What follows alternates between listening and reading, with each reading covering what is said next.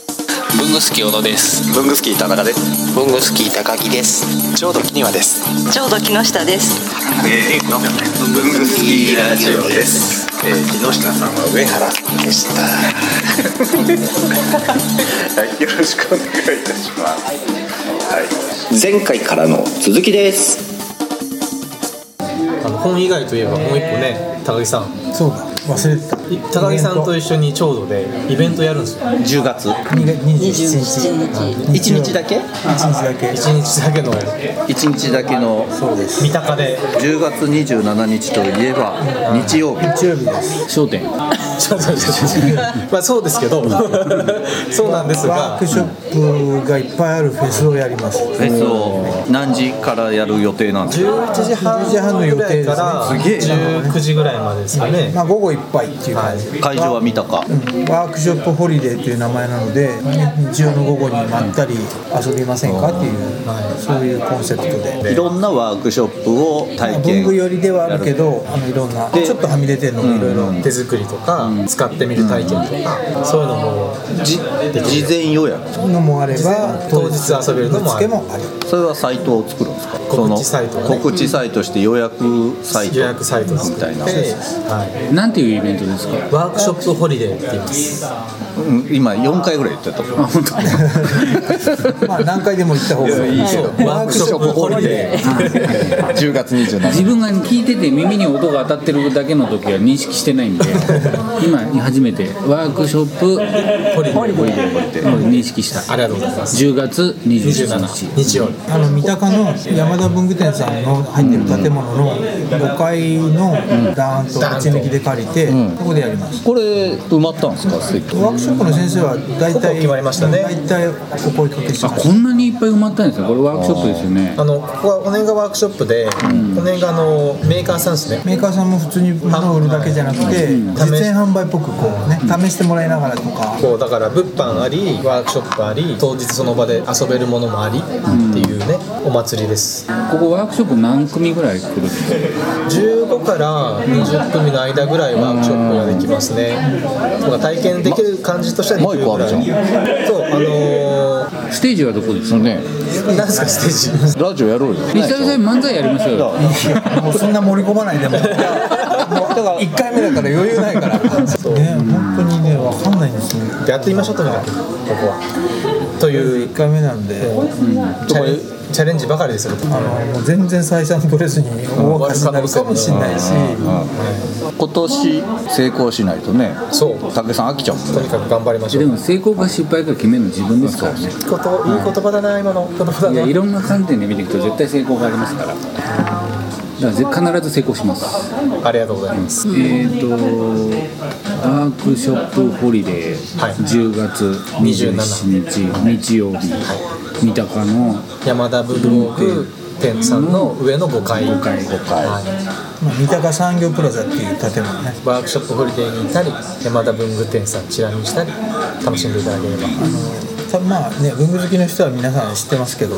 中央線沿線は結構文具の穴場のお店がいっぱいあるので、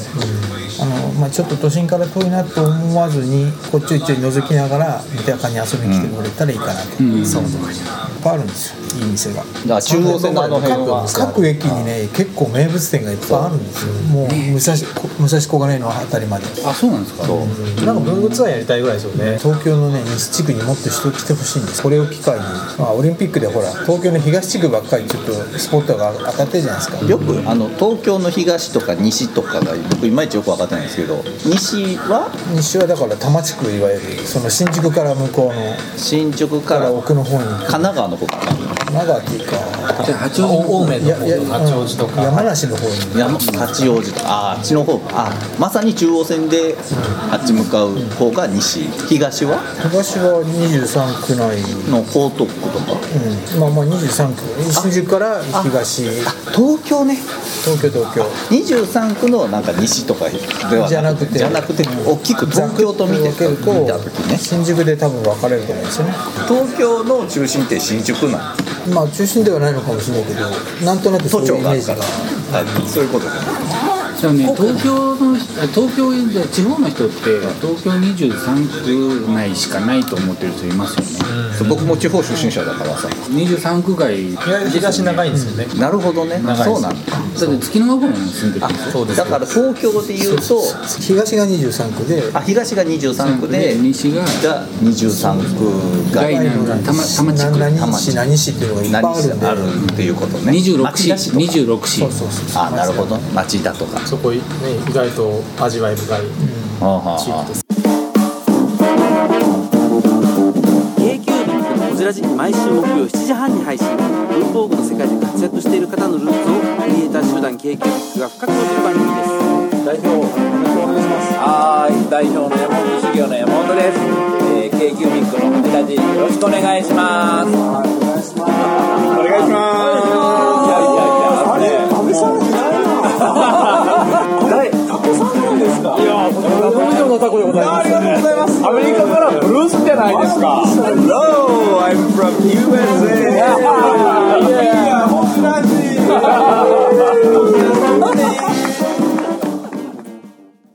でとりあえずじゃあ自分手帳はそれで、はい手帳辞典はサイトではいワークショップでもよろしくというやって、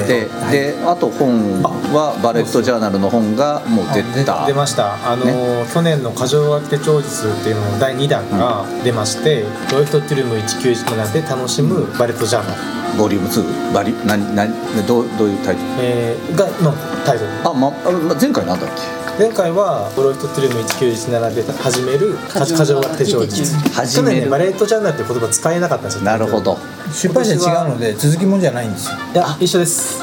一緒です一緒です一緒なの失敗者一緒ですはいどうぞ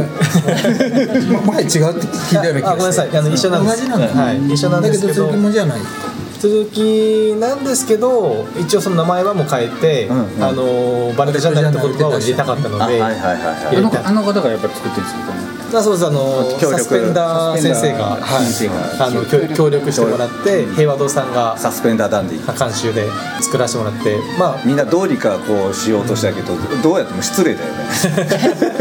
織彦さん織田さん手帳界の紳士が、んはいそうでなんですガイドブックが出る前に万年筆の本が一冊出ます出ます万年筆はい、8月23日に「万人筆がける楽しいゆる文字」っていうゆる文字をゆる文字はいあなんか見たそうなんかマネースで絵文字の本はたくさん出てるんですけど、もっと楽に楽しんでもいいよねはいはいはいはいっていうふうに思ってて結構あのカリグラフィーとか、うんうんアルファベットはいはいはいはをい綺麗に書くみたいなのたくさん出てるんですけど、うん日本語ないよねっていうもっと日本語を可愛く書いて楽しんだらいいんじゃない、んっていう本なんですよ。そうあの宇田川和美さんっていううんタモリクラブにも出たあ文房具マニアというかね、うんはいもう本当に女性版大御所みたいな方がしっかりやってもらって宇田川さんはワークショップホリデーも出ていただけますおお予定ですそれで万年筆のはいゆる文字ワゆーるク文字ワークを大人丸文字風とかいおーろんな書体を書き分ける、はいはいはい、で意外とそれいくつかコツを考えるだけで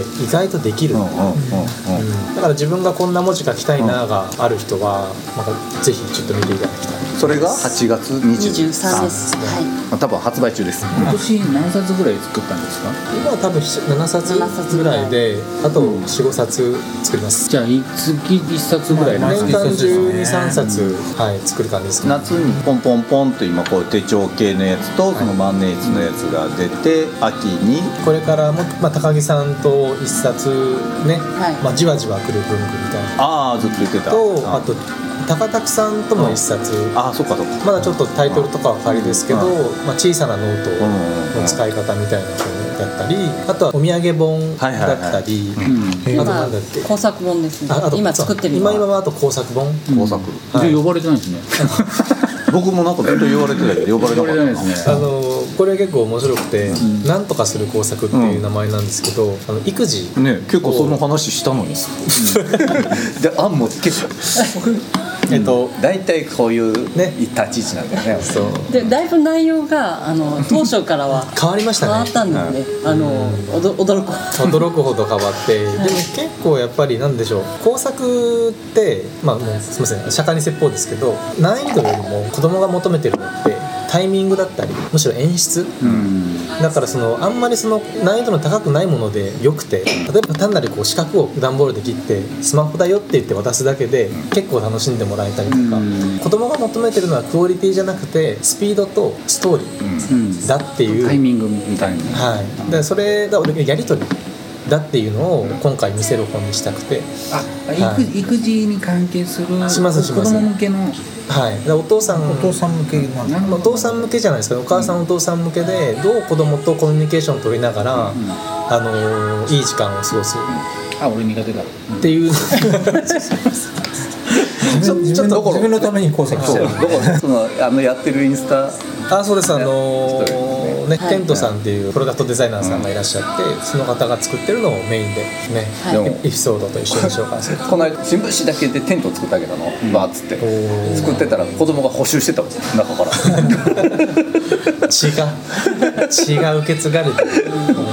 でもねそういう気に入らものなんいですのよかっつって補修してるっつってだからそれをやり続けてい面く白いそれがとお子さんがそうそうそうそそうそううそうそう成功例だよねだからそうやってお父さんがやってくれると子供もそういうのをどんどん自分でやるようになるらしいんですよね、そういうこう体験談をまあ見せていくみたいな本ですけどねたまには文具から少し少しだけずれてやるとでも使うのは文具使ってるからね作るのね文具使わない工作ってないですよねあんまりハサミとかねだって木工だっセてロテ鉛筆ープ使とうかしねそうですねやっぱりものづくりには必須ですよねやっぱり、うん、今年は本当チャレンジばっかりですよねあ浄土としてはねーじゃあ頑張りますよ僕も庭さんに本にしてみようと思うぐらいゆるーく長く年に2回の収録で文具好きラジオ10年ぐらいこっちからは何も言わないでぜひって言われるような人間にななろろうう まだ足りてないってまことだだまだまだまあまあそれぐらいじゃないとね本はそう出版社はまあ余裕ありますねもうもうもうもうさえもいません声どころかあの師匠だ からじゃあというわけでありがとうございますあの貴重な時間をいやいやいただきありがとうございましたというわけで本日のゲスト長度のお二人でしたありがとうございまあしたりがとうございまし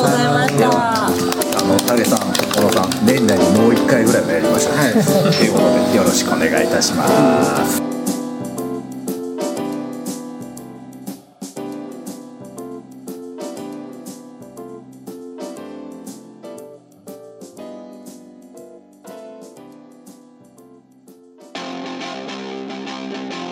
いやー文具スキーラジオもお便りとか欲しいですよね欲しいですねもう反応欲しいですねというわけでどのようにすればできますかえーまず文具好きの会員の方はログインした後にコメント欄に記入ください TwitterFacebook などの SNS でもお待ちしておりますメールは